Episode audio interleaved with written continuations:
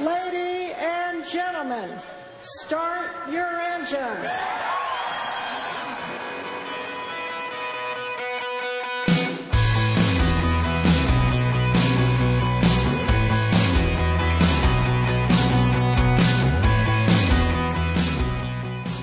9月28日金曜日夜9時になりました。9月最後の放送です。もう10月ですよ、来週はね。金木犀の香りが、まあ、あちこちからね、するような季節になってきまして、ああ、秋だなという風にね、感じる今日この頃ですけど、いや、ご無沙汰しました。モータースポーツジャーナリストのカズ小林です。ね、もう来週 F1 日本グランプリですよ。今シーズンの初めに、まあね、多分あっという間に日本グランプリやってくるんじゃないかみたいなことを言ってたんですが、本当に本当、もうあっという間に F1 日本グランプリがやってきます。ロシアグランプリが、まあ、終わったらですね、今日からロシアグランプリ始まったんですが、終わったらすぐですね、飛行機にマシーンを乗っけまして、えーセントリア中部国際空港の方へ運ばれてくるということになるんですが、台風がね、また日本列島に近づいてきていまして、まあ、今金曜日、沖縄あたりですかね、今、徐々に徐々にこちらの方へ近づいてきているということで、まあ、無事にね、えーマシンもセントレアの方へ着くことを願うばかりですけれどもね。はい。なんで長いこと休んでたんだっていう。もうどさくさに紛れてこのままスルーしようかなと思ってたんですが。いや、実はですね、あの、まあ、ちょっといろいろありましてね、声がちょっと出なくなったっていうようなこともありまして、あの、まあ、U2 のボノみたいにかっこいいもんじゃないんですけどね。まあ、いわゆるですね、加齢による、あの、加齢って言ってもこう、年を食った加齢の方ですけど、加齢臭の加齢ですが、えー声帯のですね、萎縮というものが原因ということらしいんですけどね、えー声が出なく、出にくくなる。無理すると治るどころかですね、悪化してしまうぞという、まあ、とにかく、年を取るとですね、まあ、年を取るとというか、まあ、年を重ねると、いろいろ、まあ、出てくるんだなと。喋る仕事なんかをしている人は特にそんなのかなということでですね、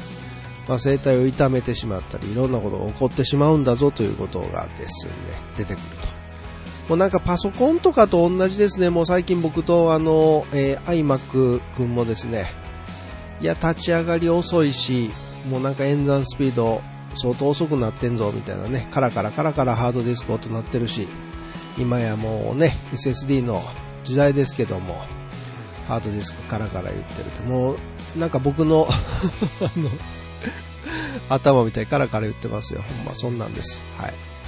さあ、ということで、今週もモタースポー情報を中心にお送りいたします。最後までどうぞお付き合いください。この番組はトータルカーメンテナンス25レーシングの提供でお送りします。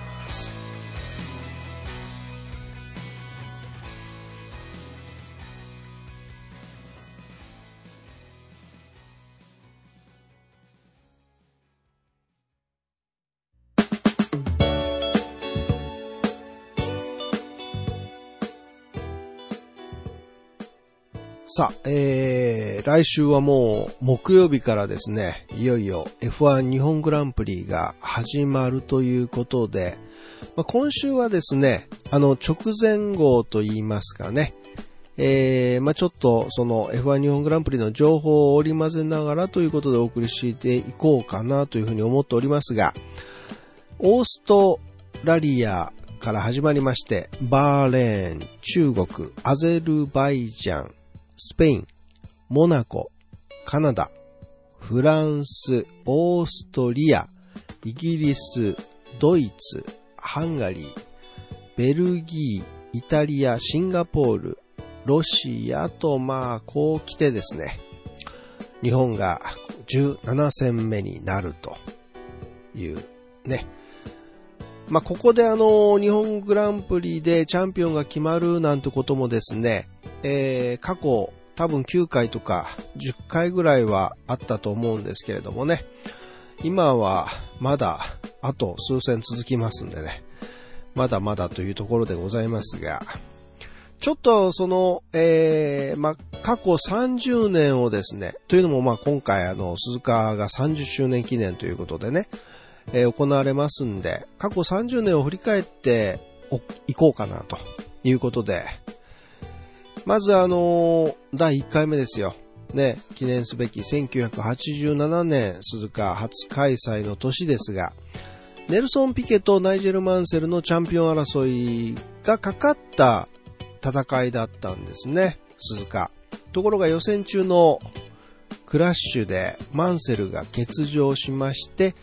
えネルソン・ピケの3回目のチャンピオンが決定したというこんなレースだったんですが、まあ、ナイジェル・マンセル S 字でですね、リアからこう、ズドーンと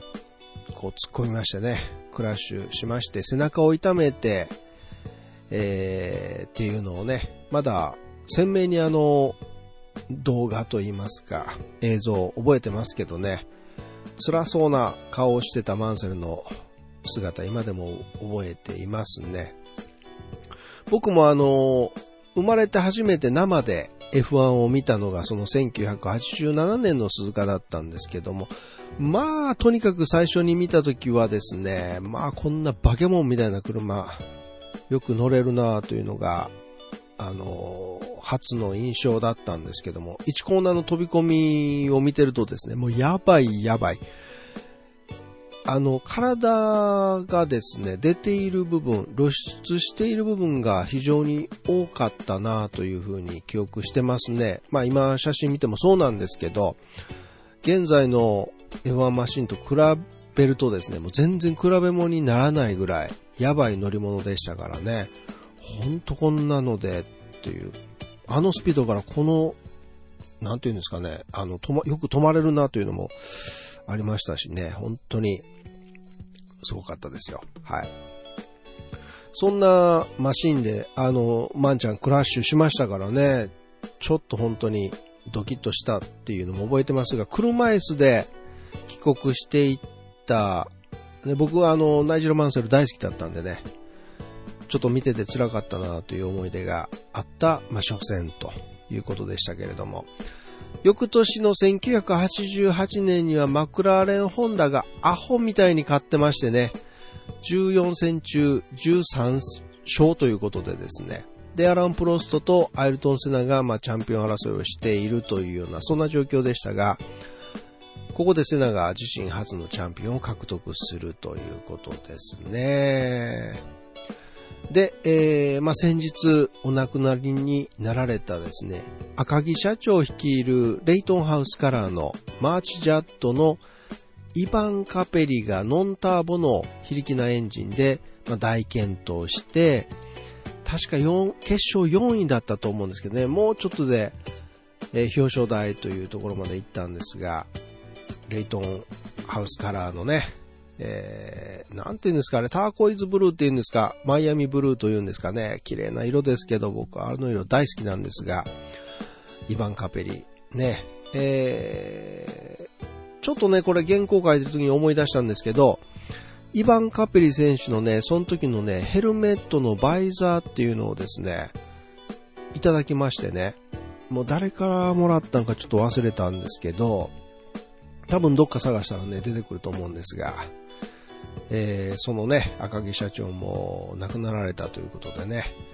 ちょっとショックを受けた次第でございます。本当にあの、レースの好きな方ということで、えー、この日本のね、レース業界、ご尽力された方でしたからね、本当に残念です。ご冥福を祈りたいと思います。さあ、1989年ですね、えー、試験員でのセナとプロストの接触というのがありまして、まあ、マーシャルにセナが押せ押せっていうことでね、マシンを押して、で、まあ、走り出してのトップチェッカーを受けたというやつだったんですが、まあ、試験員不通過という判定が出まして失格になって、まあ、プロストがチャンピオンになったというようなですね。まあ、いわゆるセナプロ対決と、まあ、俗にね、言われてたところのあれですが、はい。えー、繰り上がりで優勝したのがベネトンのアレッサンドロ・ナニーニ選手ということで男前のね、えー、イタリア人でしたっけね、確か。ところがですね、翌年ですよ、1990年の日本グランプリ、まあ、直前に、ヘリコプターの事故でね、彼、えー、墜落しちゃいまして、右腕を、まあ、切断するというような、えー、ショッキングなニュースがね、あの、鈴鹿 F1 の時に、まあ、ニュースとして飛び込んできまして、はい、あの、そんなのもありましたね。ちょっとビビりましたね、あれもね。さあ、その1990年の日本グランプリは、スタート直後でしたね。セナとプロストが1コーナーで絡みまして、両者リタイアというですね。で、まあ、セナがチャンピオンになるんですが、あの時の放送で今宮淳さんがね、なんか、叫び声を上げてたという印象が非常に強いんですが、まあ、このあたりの、なんて言うんですよ、絡み方とか、なんだとかっていう、まあ、後からアイルトン・セナはね、あれは恋にあったんだ、みたいな発言も出てたようですけどもね、今ではちょっとやっぱ考えられない出来事かなと思いますね。ただ、あの、記念すべきところで言えばですね、鈴木あぐり当時選手が日本人初の3位表彰台に上ったのもこの1990年だったというところですね。さあ、えー、1991年はあ、セナとプロストではなくセナとマンセルのチャンピオン争いがありまして、まあ、セナが2年連続3回目のチャンピオンに輝いたというところなんですが、まあ、この年はですね、日本人初の F1 ドライバーで、まあ、レジェンドドライバーでもある中島悟氏の、まあ、引退の年でありまして、えー、これがだから最後の日本グランプリだったんですよね。えー、ティレルで走りまして、惜しくもまあリタイアしちゃいましたけれどもね。まあ、僕もですね、幸運にも、えー、その1991年はですね、えー、そのティレルのチームの中にいることができましてね、一部始終はもうティレルのピットの中から、えー、見ることができまして、当時はあの動画撮影なんかも OK だったんでね、えー、動画なんかも撮影しながらですね、最後の勇姿を間近で見ることができたという非常にあの、ありがたい年でしたけれどもね、1991年。で、その翌年の1992年から僕はちょっと F1 の仕事に携わるということになっていくんですけれども、まあその話は置いといてというところですか。1996年はデーモンヒルが初のチャンピオンを獲得しまして、ね、そのデーモンヒルさんが今年鈴鹿にレジェンドゲストとして来るということですよね。で、1998年はマクラーレンのミカ・ハッキネンが、まあ、独走優勝しまして自身初のチャンピオンを獲得すると。そのミカ・ハッキネンさんも今年の鈴鹿に来るということですから、すごいですよね。30周年。F1 日本グランプリ。さあ、えー、2000年はフェラーリ移籍移籍後に、まあ、悲願だったチャンピオンをミハエル・シューマッハが獲得したというところですね。もう元気だったらきっと今年の鈴鹿にも来てくれたと思うんですが、ねえ、どうしてんでしょうね。ミハエル・シューマッハさんね、どうしてるんでしょうね。さあ、2003年は、チャンピオンに大手のシューマッハに、マクラレのキミ・ライコネンが、ちょっと待ったをかけまして、挑んだレースだったんですが、シューマッハが8位でフィニッシュしまして、なんとか4年連続で通算6度目のチャンピオンを決めたというところでした。さあ、えー、この2003年はですね、BAR で飛び入り参加をしました我らが佐藤拓馬選手が6位入賞とですね、まあ好成績で終えまして大いにまあ、観客席を沸かしてくれましたけれどもね、そんな思い出が強く残っております。さあ、2004年です。台風が来まして、日本よくこの時期やっぱり台風来るんですよ。土曜日のイベントすべてがキャンセルになりまして、日曜日に予選と決勝を行うという、まあ、ワンデーグランプリになっちゃったんですね。で、佐藤拓馬はジェンソン・バトンに先を越されてしまいまして、惜しくも4位という結果で、えー、アメリカグランプリでね、3位表彰台があった後だけに、いや、ちょっと期待されていたんですが、4位という結果で終わったのが2004年でしたね。さあ、2006年は、ルノーのフェルナンド・アロンソ選手が優勝していると。2010年は、またまた、ワンデイグランプリとなりまして、まあ、ザウバーの小林カムイ選手がオーバーテイクショーを見せて7位入賞するというようなですね、そんなのもありましたね。2012年はマクラーレンのジェンソンバトンを制しまして小林カムイが3位表彰台を獲得するということで、1990年の鈴木アグリさん以来の日本人表彰台に立つということでスタンドは相当沸きましたね。カムイコールも出ました。あの年です。で、2014年、また台風ですよ。ね、来まして。でもって、えー、ま、悲しい事故も発生しました。それがまあ2014年でしたね。まあ本当あの年はね、えー、放送でも残っていますけれども、本当悲しい事故でした。さあ、えー、2009年、2010年、2012年、2013年とレッドブルで優勝しているのが鈴鹿大好きセバスチャン・ベッテルということで、まあ、以降、優勝がないんですよ。ねなので、フェラリでの優勝が、あこの鈴鹿での優勝がですね、ファンにとっても、えー、期待も大きいんじゃないかなと。ルイス・ハミルトンを仕留めることができるのかというところが、ね、やっぱりフェラーリのファンにとってみればですね、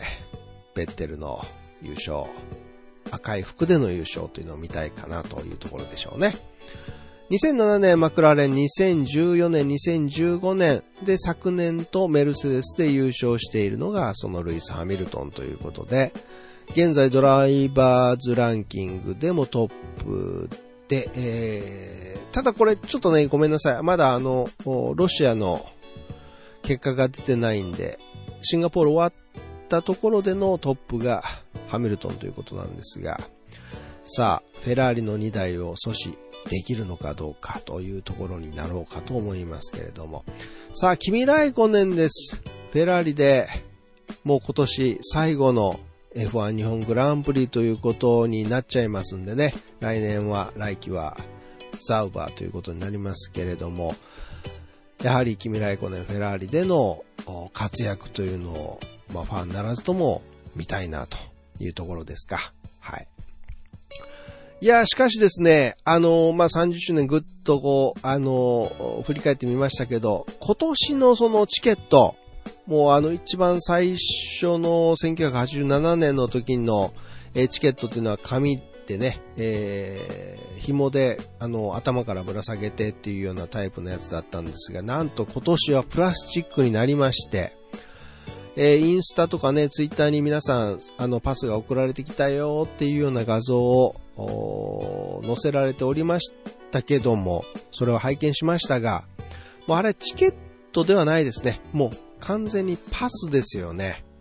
プラスチックのパス、プラパスっていうやつです。かっこいいですね。これ相当あの、お金がかかっているなと。もう鈴川サーキットさんもめちゃめちゃ頑張ったなと。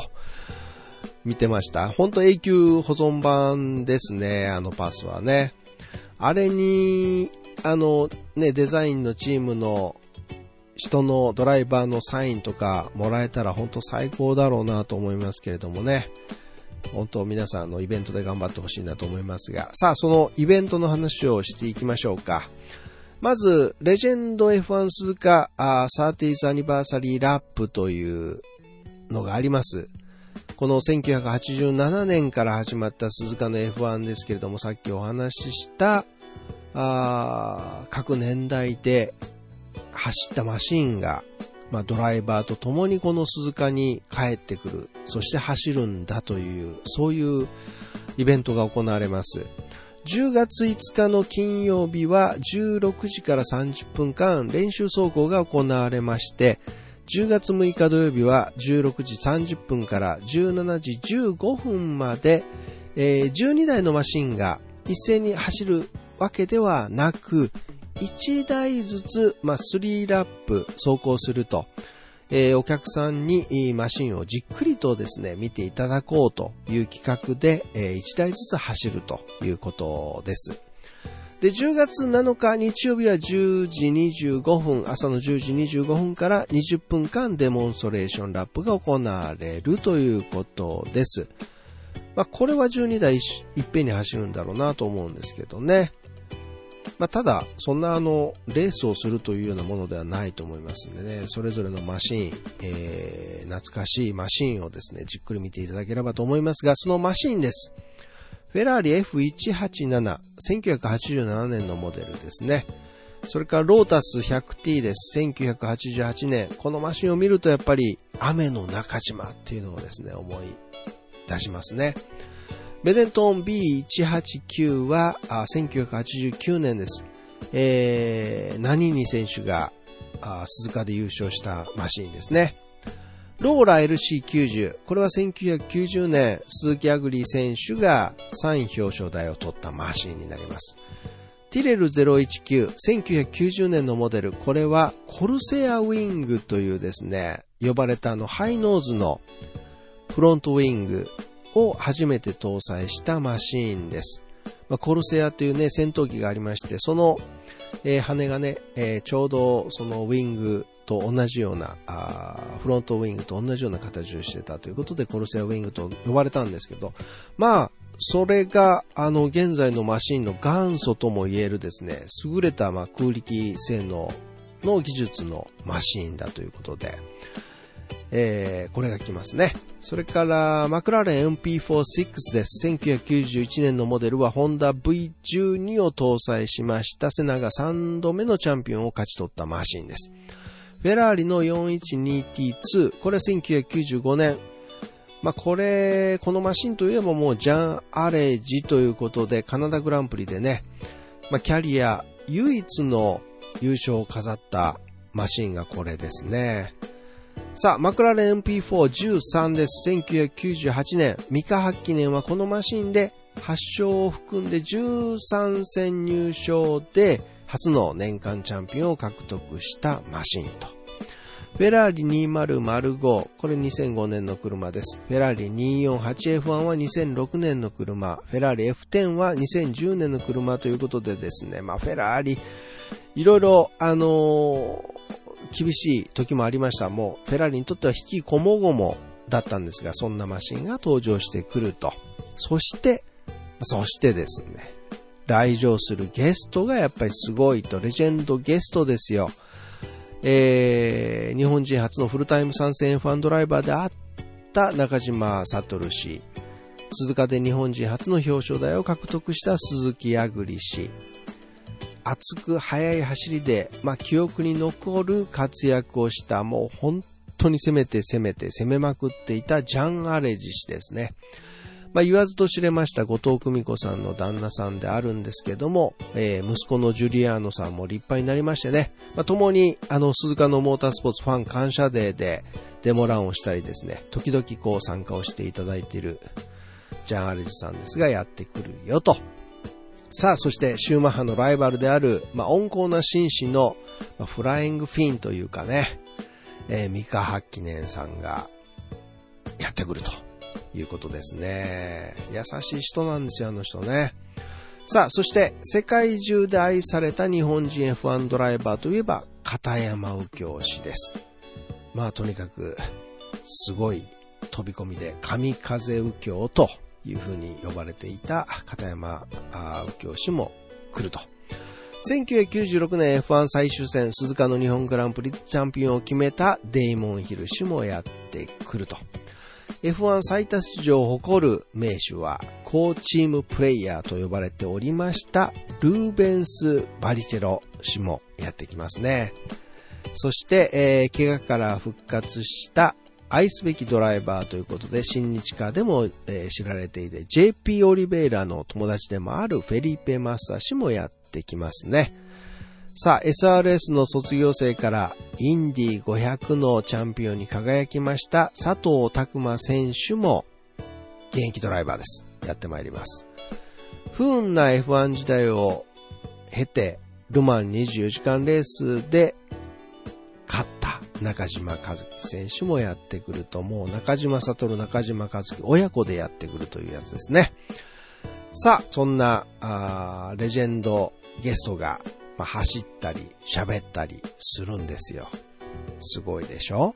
これだけでも本当僕はすごいと思ってるんですけどね。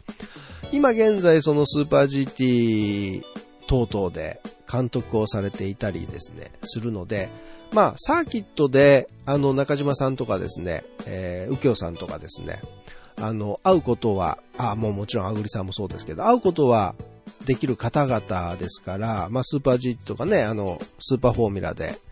グリッドに行けば会える方々でもあるんですけど、その、これだけですね、今言ったメンバー、一度にそのレジェンドたちが集まるなんていうことは、まあ、そうそう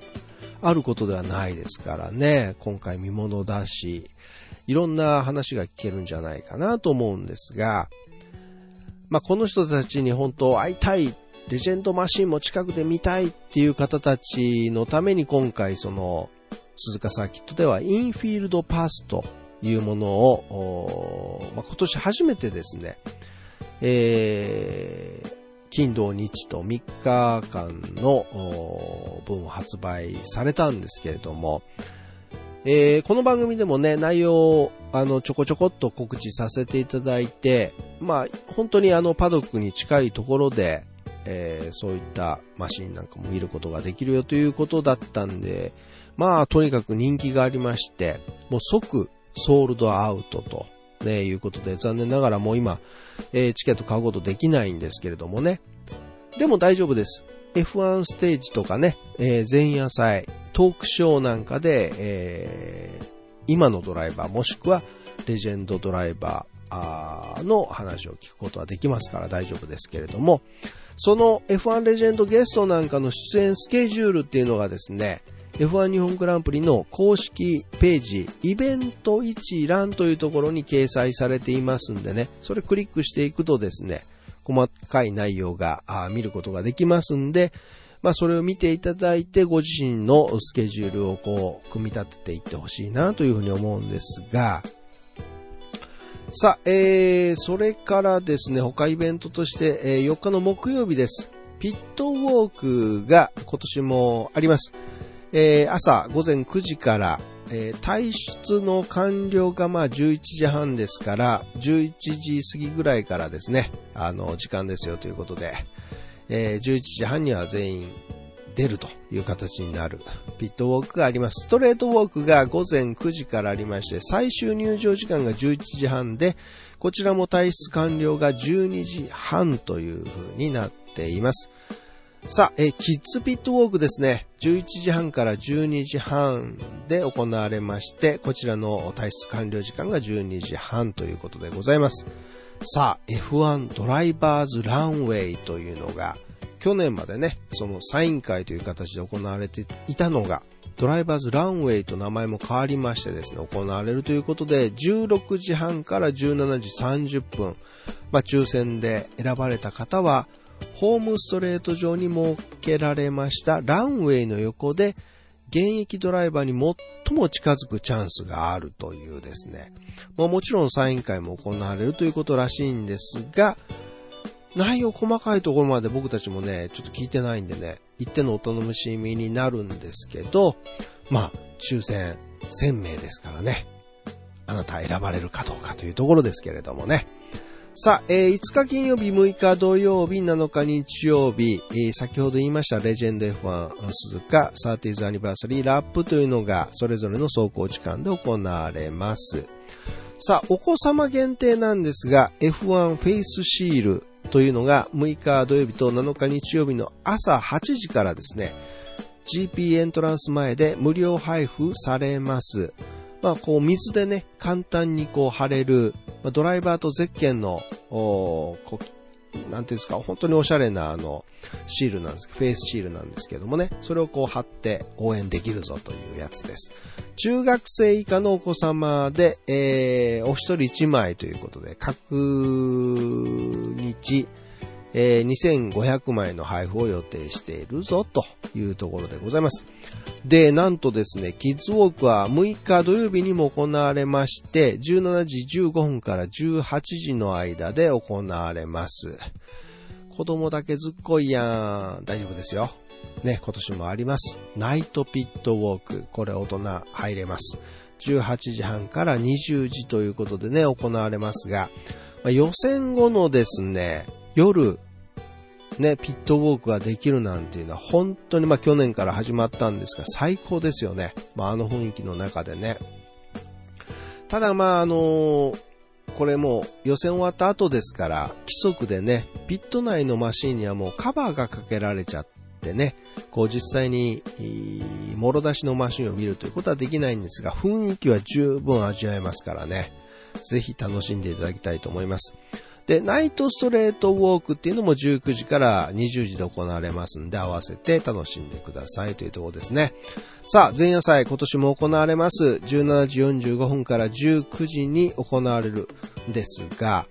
ここ、こことっても大事なんです。今からちょっと僕言うのをね、えー、大事ですよ。あの、ドライバーはですね、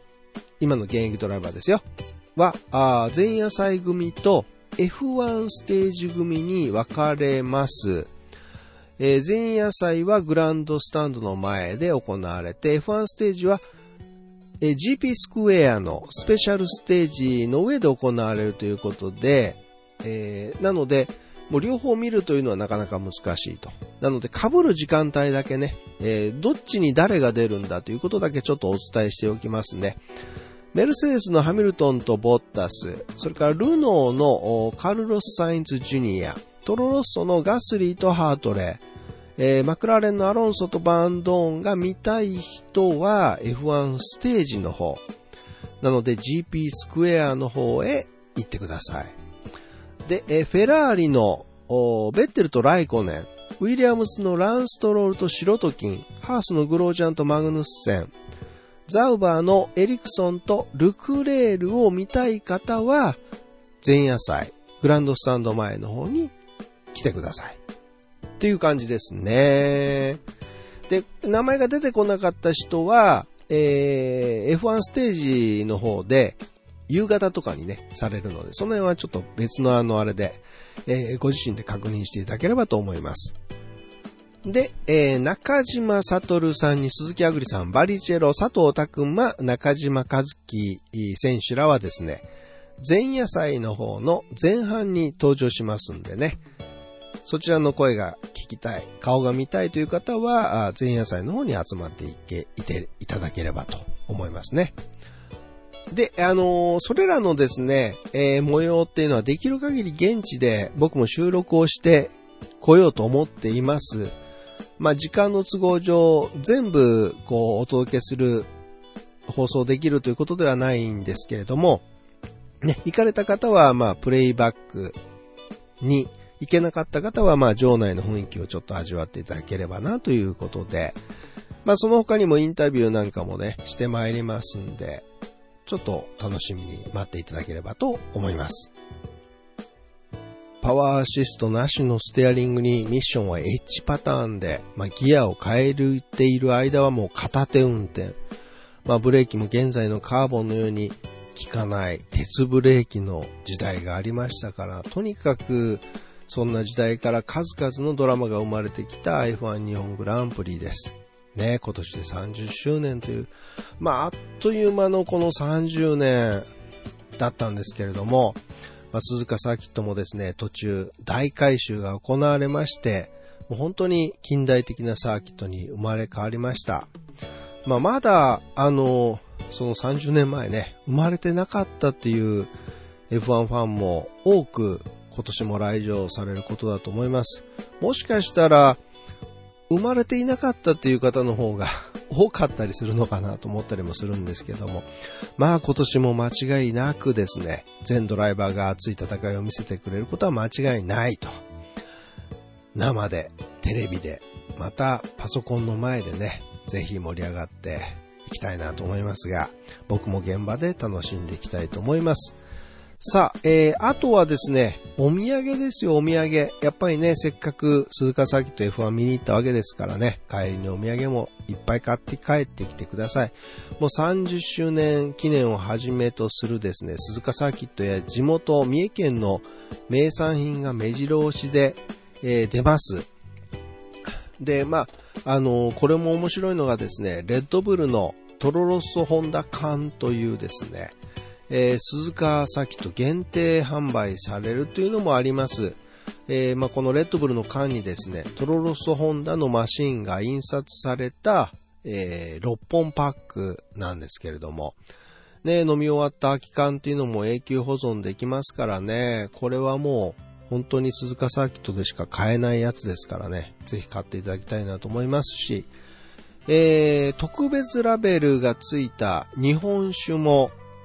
あのー、販売されます。3種類ぐらいあったと思うんですが、ぜひメイドインミエをですね、ご堪能いただければと思いますけれどもね。さあ、天候ですよ、問題はね。一週間先のことですから、まあ、なんとも、本当になんとも言えないですが、ね、晴れてほしいですね、本当に。ただ、あの、日に日にですね、えー、冬が、あの、近づいてきてます。寒さが増してきてますんでね、暖かい服を必ず持って行っていただければと思います。もう日が暮れるとですね、えー、15度とか14度とか、そんなことになってきますからね。もう風邪ひいちゃうと何にもなりませんので、暖かい服装っていうのもご用意ください。場合によってはですね、北海道もそろそろ必要になるんじゃないかなと思ったりもしますね。さあ、ということで、えー、来週は鈴鹿サーキットで皆さんお会いしましょう。お待ちしております。ということで、モータースポ観戦塾、今日はここまでになります。お相手は、モータースポーツジャーナリストの和子林でした。Please enjoy your weekend. See you. Bye bye.